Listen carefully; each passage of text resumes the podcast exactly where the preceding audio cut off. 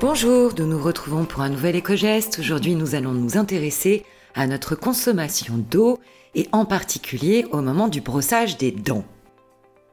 Alors il y a des gestes qu'on fait machinalement, euh, surtout le matin quand on n'est pas encore très réveillé, mais il est encore temps de les changer si ça n'est pas déjà fait.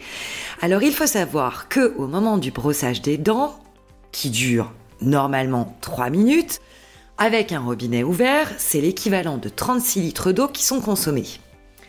Pensez à fermer ce robinet pendant qu'on se lave les dents, nous permettra d'éviter une surconsommation d'eau inutile.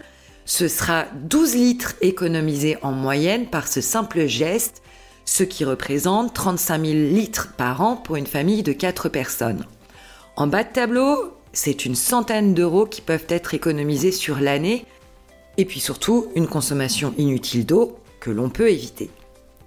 Alors, pour ne pas laisser le robinet allumé, on pensera bien sûr à laisser un verre à eau à proximité de notre brosse à dents et on pourra également parler de ce petit geste extrêmement simple aux enfants pour leur donner les meilleures habitudes dès le plus jeune âge. Nous vous souhaitons une excellente journée et nous vous retrouvons demain pour un nouvel épisode.